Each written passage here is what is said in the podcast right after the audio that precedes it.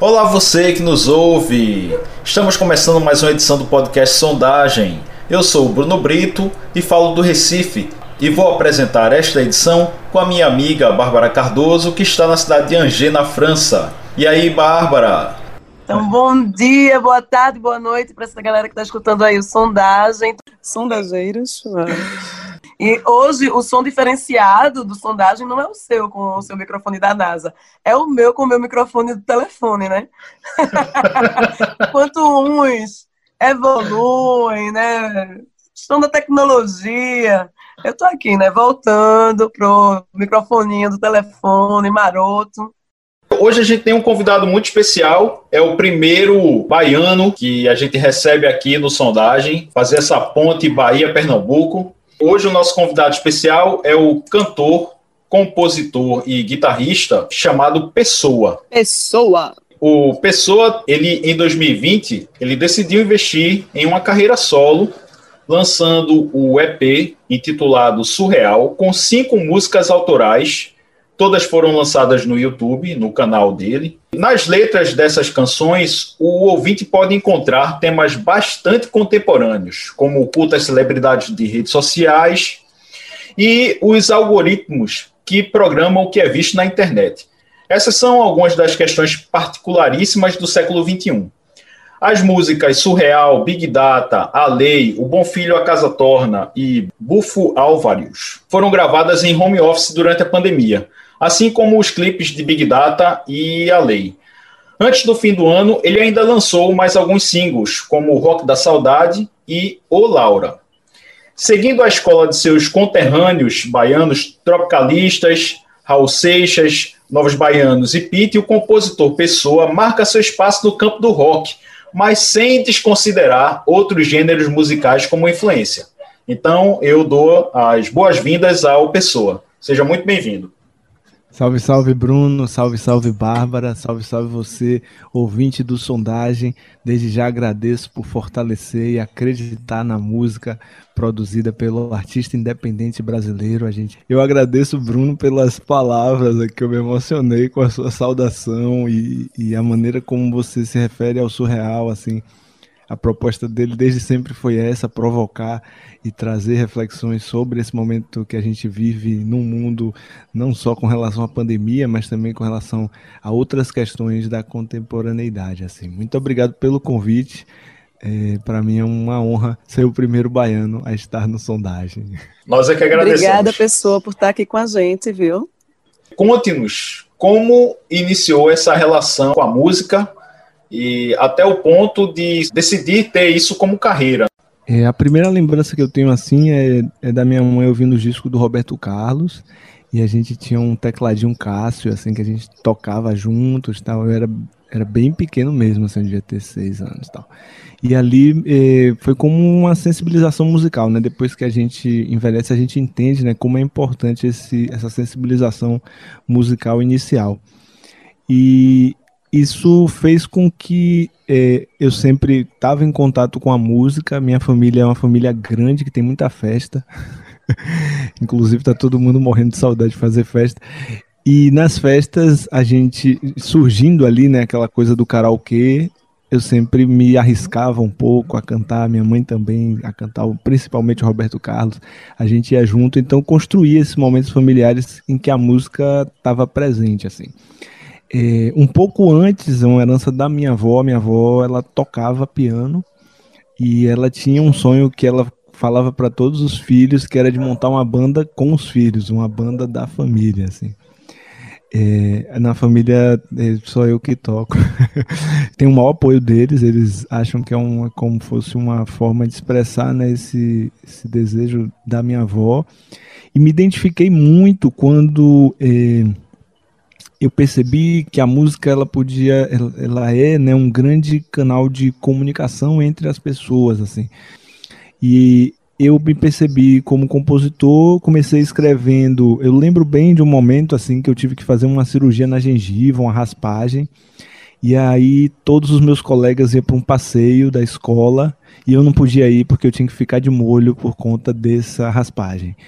E isso não me deixou nem um pouco triste, porque nesse final de semana eu descobri os programas de gravação de música e de lá para cá eu nunca mais parei assim. Depois de um tempo já na faculdade, apareceu o famoso festival universitário dizendo você pode se tornar um artista reconhecido, traga a sua música para participar do nosso festival e eu topei. Eu fiz uma música pensando em participar do festival, montei uma banda com colegas da faculdade para a gente gravar e participar do festival e a gente conseguiu classificar. Isso foi um impacto muito grande assim, porque foi quando eu apresentei a minha música para pessoas que nem sabiam quem eu era, assim, né?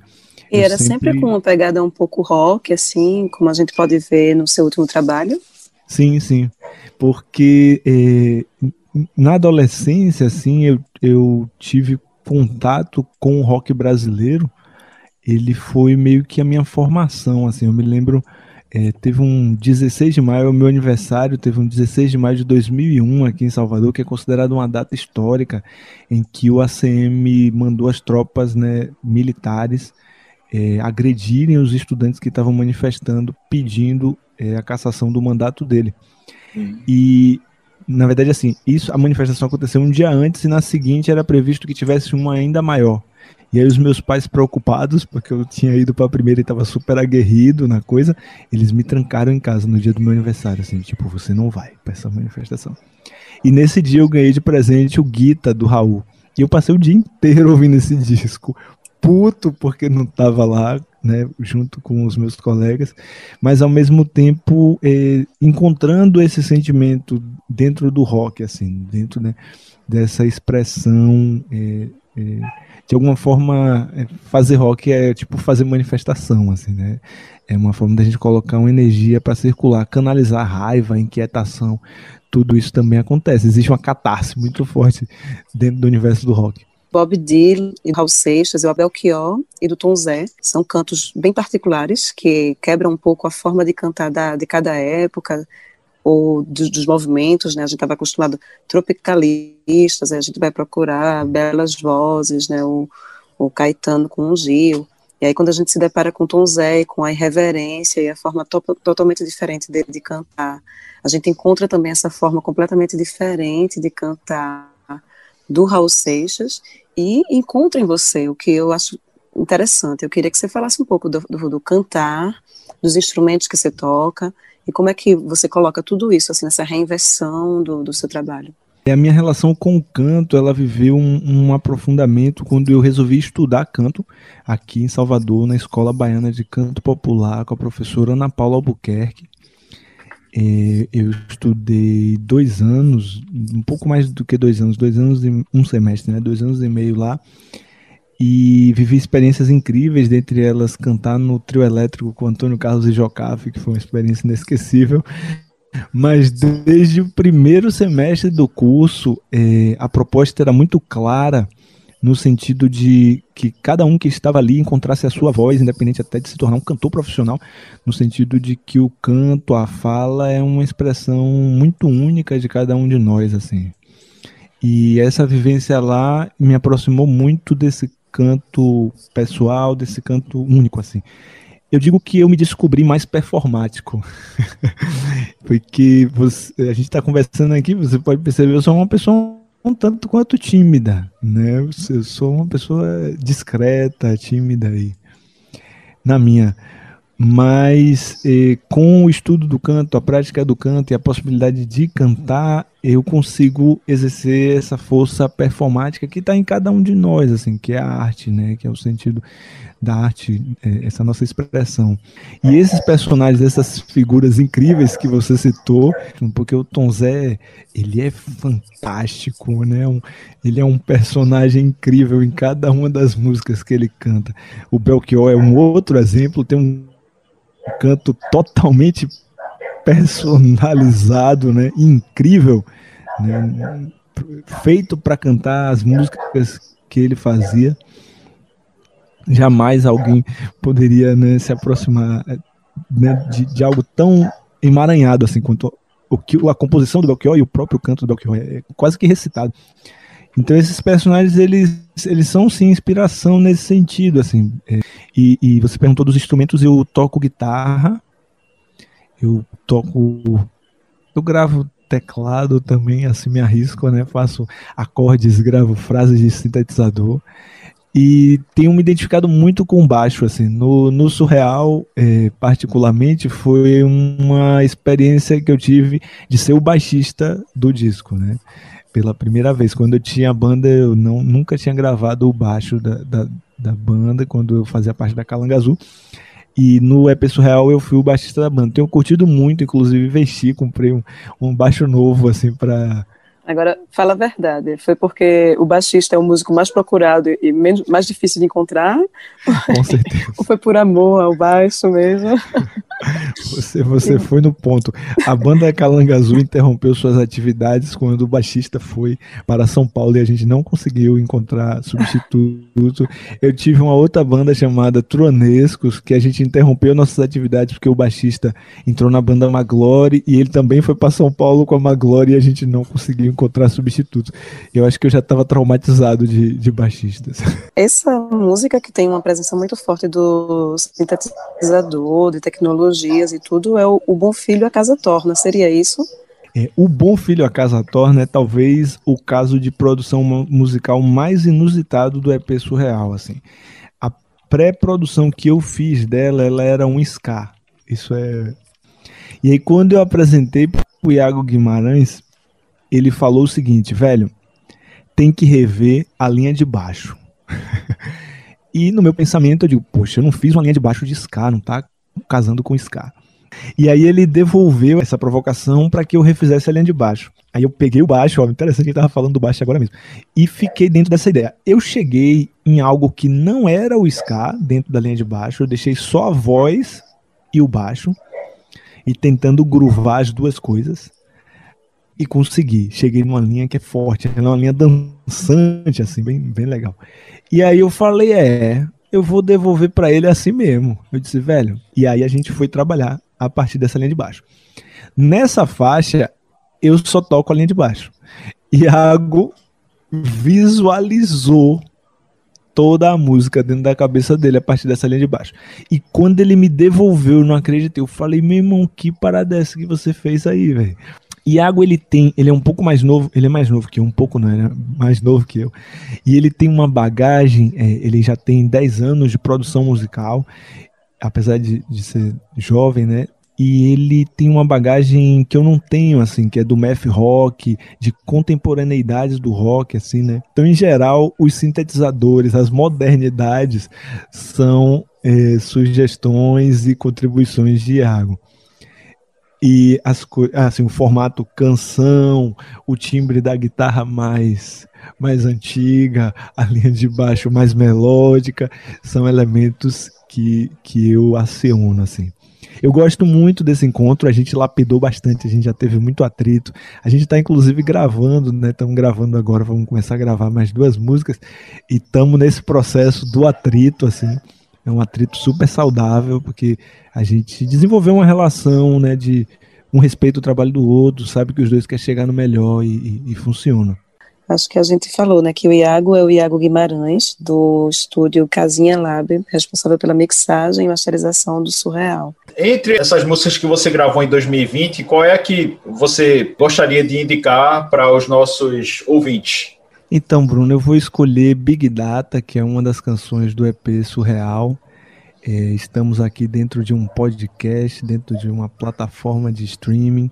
Estamos em contato com o algoritmo nesse momento, então você escute essa música e reflita aí até que ponto né, nós estamos sendo observados, sugeridos, sofrendo interferências dessas máquinas loucas que querem nos guiar. Ok, então vamos lá ouvir Big Data.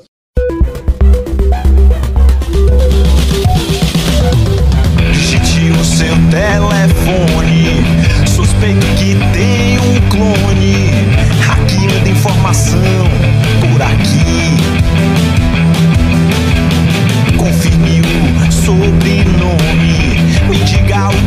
você come, se quer permissão pra seguir.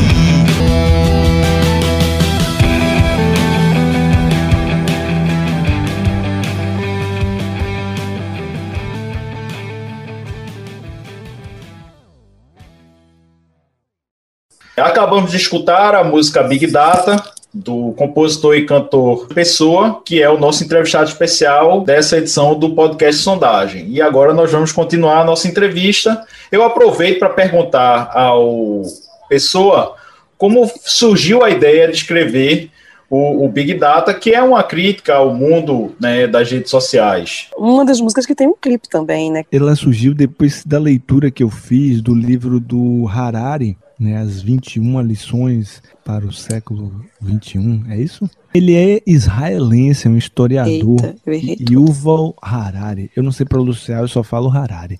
É, então, depois que eu li o livro do Harari, ele traz perspectivas assim, né, de como vai ser, né, o futuro próximo que a gente vai viver a partir de tecnologias que já existem, mas que ainda não se popularizaram assim. E boa parte delas está relacionada com o Big Data, que seria essa central, né, que reúne todas as informações do nosso comportamento virtual e esse comportamento é utilizado, né, para que as empresas tomem decisões, para que os governos tomem decisões, né? Todo, todo esse gerenciamento. Eu li isso com uma mistura assim de, de espanto e ao mesmo tempo achando que eu estava lendo uma ficção. Assim, eu sempre gostei muito de RPG, eu sempre gostei muito desse universo da ficção científica, né? Desse universo de refletir como vai ser o amanhã. E eu resolvi levar isso para uma canção. Eu comecei a desenvolver ela, depois, no meio do caminho, assim, eu dei uma travada, porque eu sentia que eu estava trazendo referências muito literais, assim. E aí eu pedi ajuda pro meu parceiro Ronaldo Nobre. Eu meio que suprimi os versos que eu não estava gostando e mandei para ele uma versão em aberto, que seria, velho, eu tentei coisas aqui e não consegui e, e mandei para ele. A gente fez à distância, inclusive pelo WhatsApp. E eu mandei para ele, usamos aí né, do, da tecnologia para poder fazer uma música sobre a tecnologia. E aí ele devolveu com aquele capricho assim. A gente só fez arrematar, lapidar a letra. E eu, na hora que eu terminei ela, assim, eu pensei em gravar com Iago, porque é, esse universo das modernidades que eu falava, né, que é uma linguagem que Iago Guimarães trabalha e domina, do math rock, né, desse desse rock contemporâneo, eu sentia que eu ia precisar dele, da produção dele, dessa visão dele, de colocar um tom um tanto quanto sombrio nela, né, de trazer essa atmosfera densa, porque de fato não é fácil viver nesse mundo assim de é, a gente hoje é, a gente é de uma geração, né, que viveu uma transição, né, do que era uma internet para todos, uma internet do pensamento livre, uma internet colaborativa e hoje a gente vive uma internet que é concentradora de poder, que é uma internet que nos deixa solitários, né? Uma internet, um universo virtual que é sufocante. E Iago abraçou a ideia na hora. Eu apresentei o esboçozinho assim da pré que eu tinha feito e a gente topou na hora. Ela, curiosamente, ela é a primeira música do EP Surreal que a gente produziu. É, acabou sendo a primeira música do EP Surreal que a gente produziu.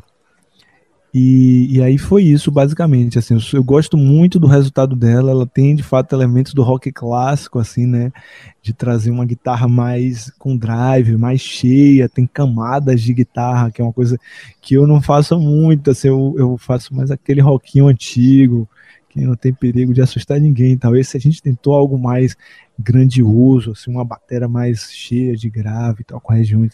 Tem muitos elementos de synth também que traz essa atmosfera de ficção científica que o Iago tocou e usou. E eu gosto também porque ela é bem direta, sabe? Eu, eu, eu busco um pouco isso, assim, a mensagem bem direta, bem, bem na cara, assim.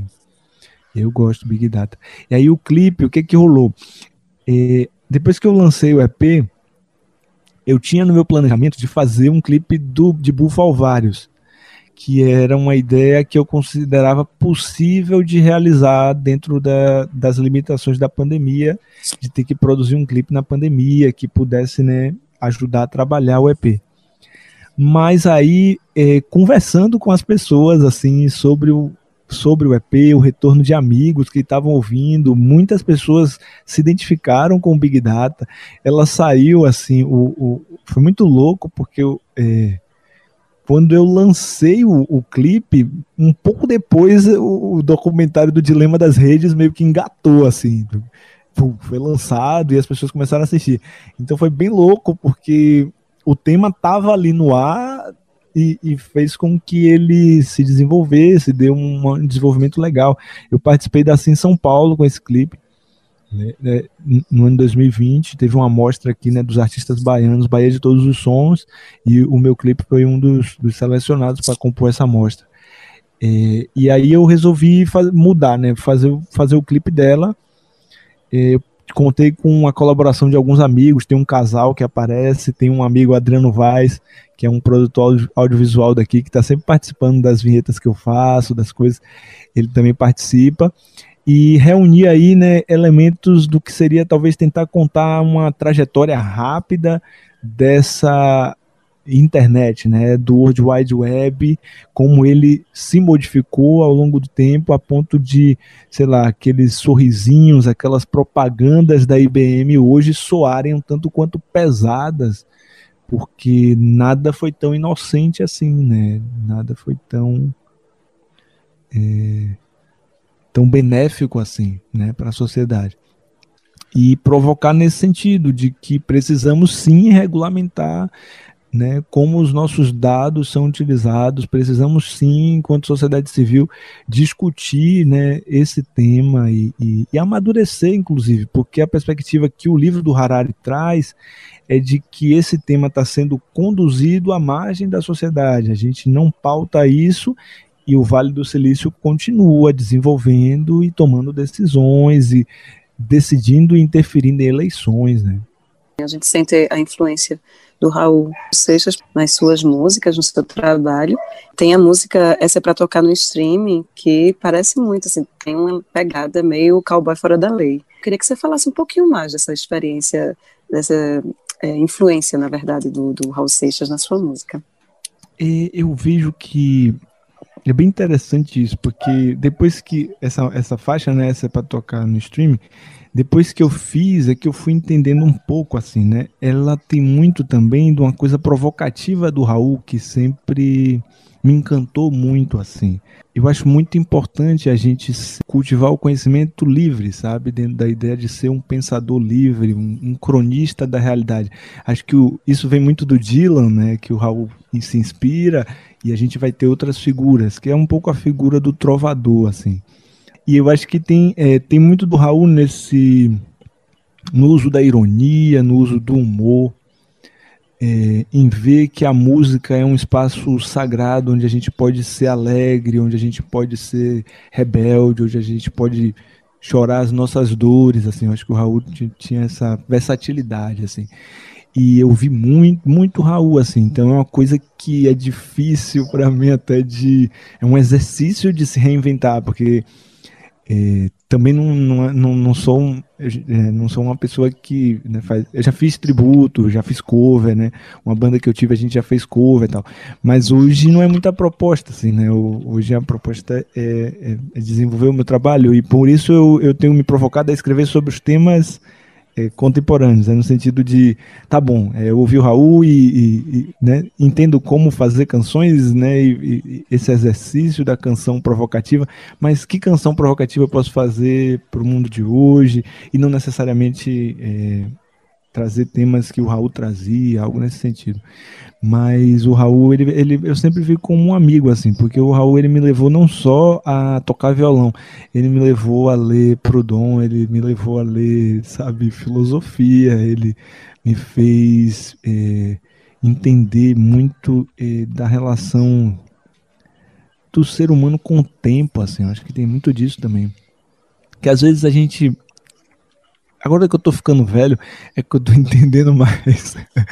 Porque a gente vai amadurecendo, vai entendendo. Não é Mas- o único, viu? A gente fica, passa a entender umas coisinhas, a gente diz, eita, danos. Isso.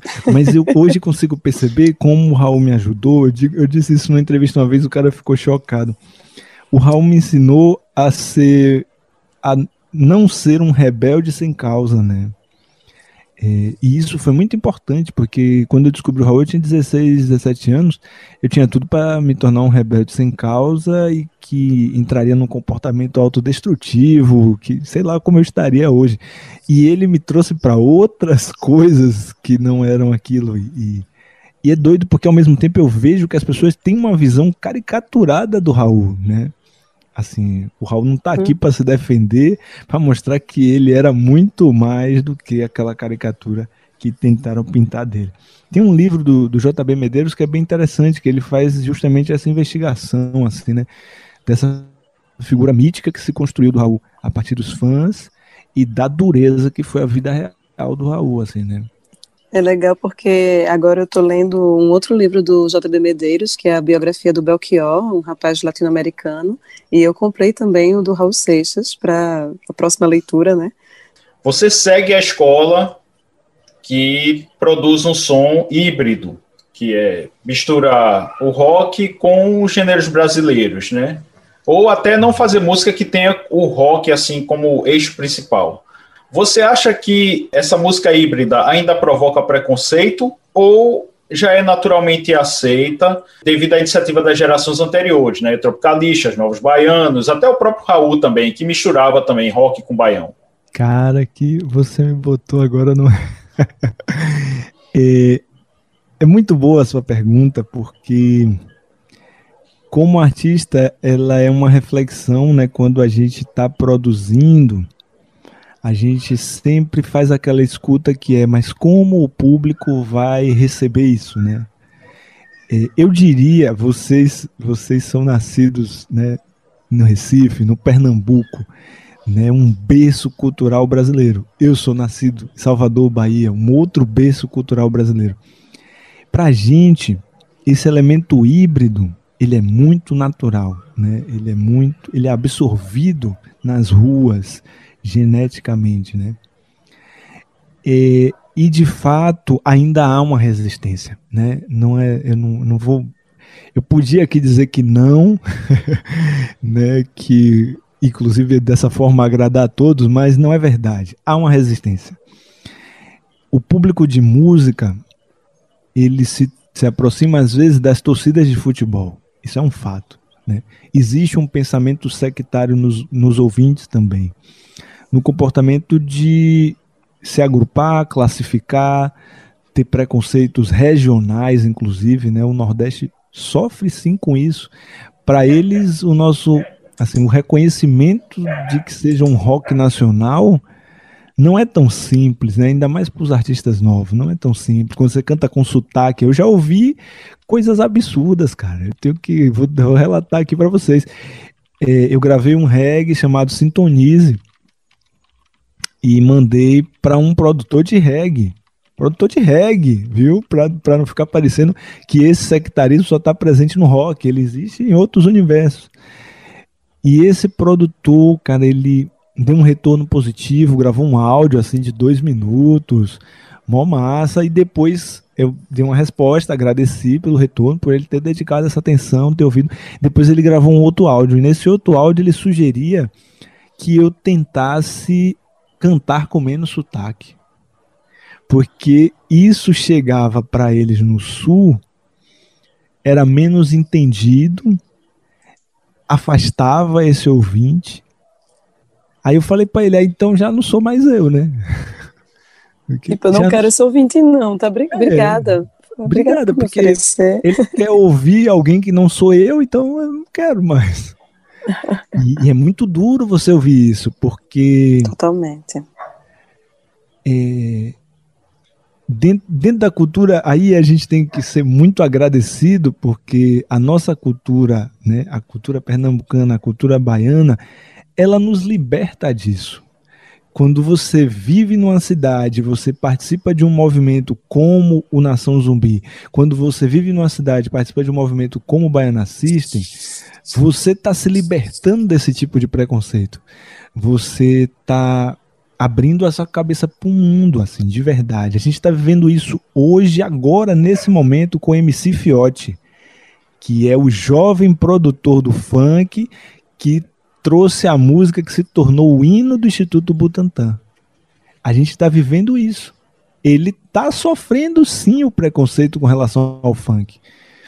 Para as pessoas que pensam que o funk é apenas uma música sexualizada ou então uma música de violência. E não é, né? Então, isso está em, isso tá em toda a música, assim. Nós temos aí dentro da música artistas que têm essa percepção e que têm é, essa vontade de que a gente quebre essas barreiras, porque isso às vezes é cultivado pelos próprios artistas, puristas, né? Eu faço o rock verdadeiro, o rock, né? E às vezes pelo público, dentro desse comportamento mais nostálgico, assim, né? Uma vez eu peguei um Uber, deixa eu citar que eu acho isso muito fantástico. Eu peguei um Uber, eu tava com um instrumento, e ele falou, pô, cara, você toca, né? Aquele papo massa. Já, já abre as portas pra você ver como instrumento é uma coisa boa. E ele falou, rapaz, eu também toco. Eu disse, pô, é mesmo? E aí a gente foi desenvolvendo. Ele, você toca o quê? Eu falei, eu toco rock. Ele falou, porra, mas que tipo de rock? a gente foi desenvolvendo. E aí ele trouxe uma fala que eu achei fantástica. Ele falou, velho, o problema do rock é o roqueiro. é aquela pessoa que sai de casa e quer ouvir o timbre de Slash, o solo igual do Slash, sendo executado na velocidade do Slash, né, dentro do, do artista que ele admira nesse sentido.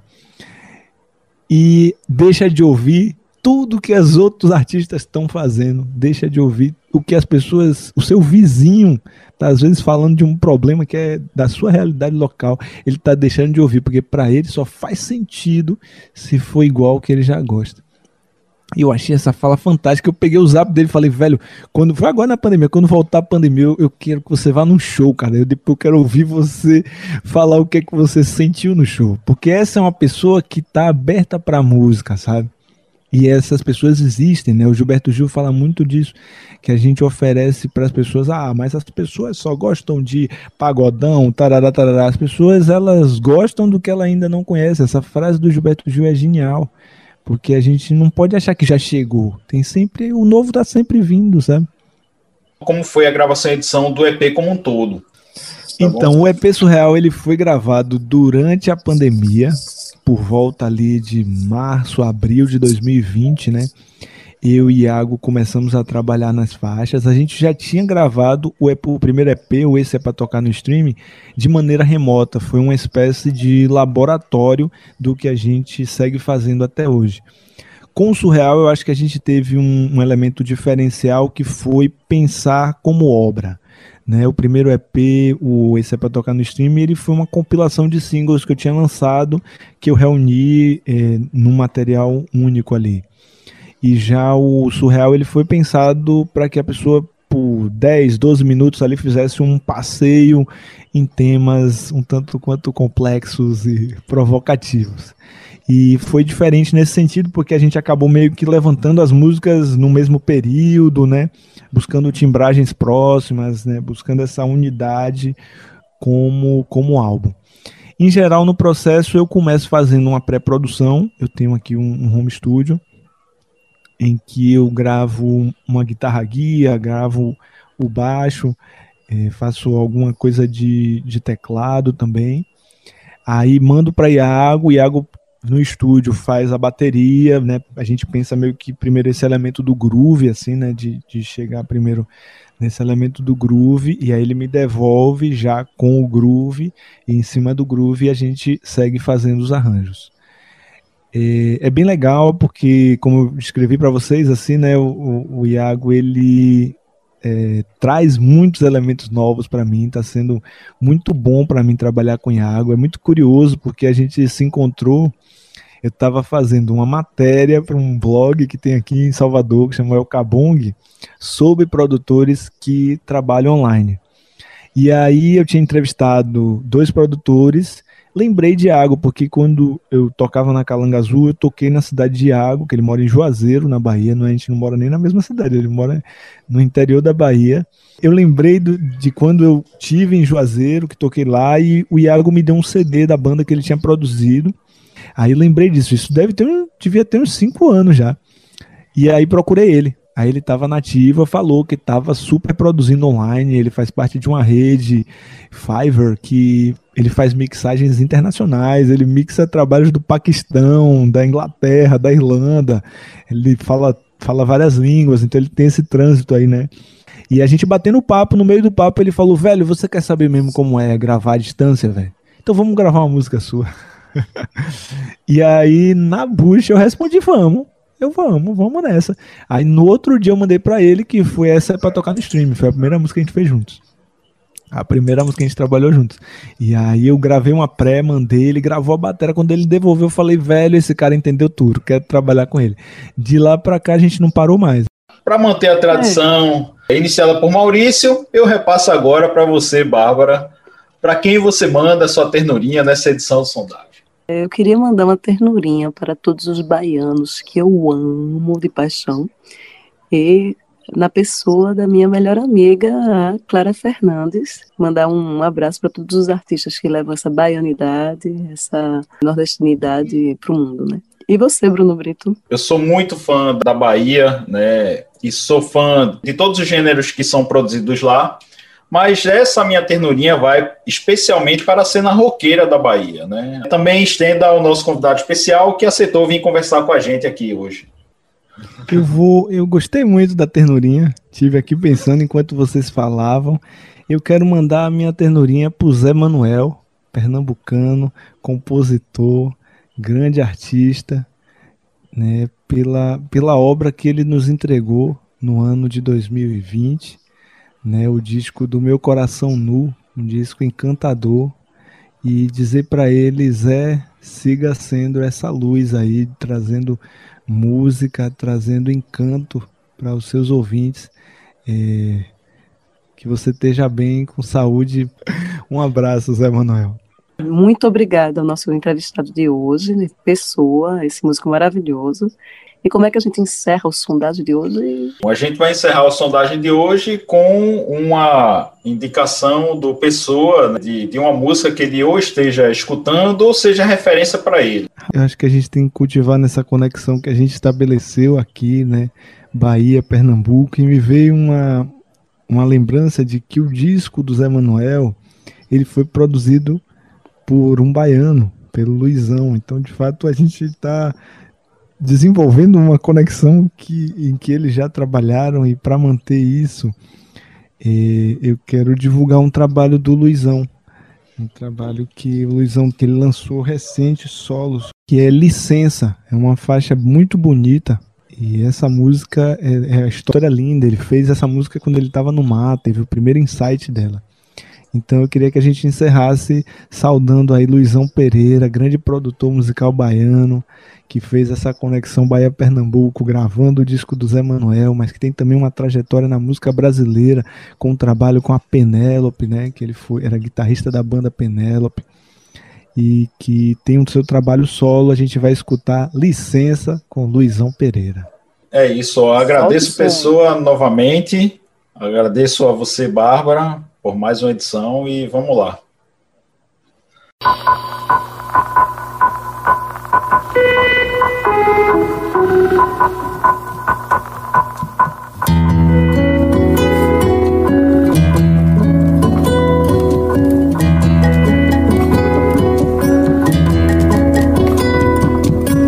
Eu vim aqui agradecer. Dá licença,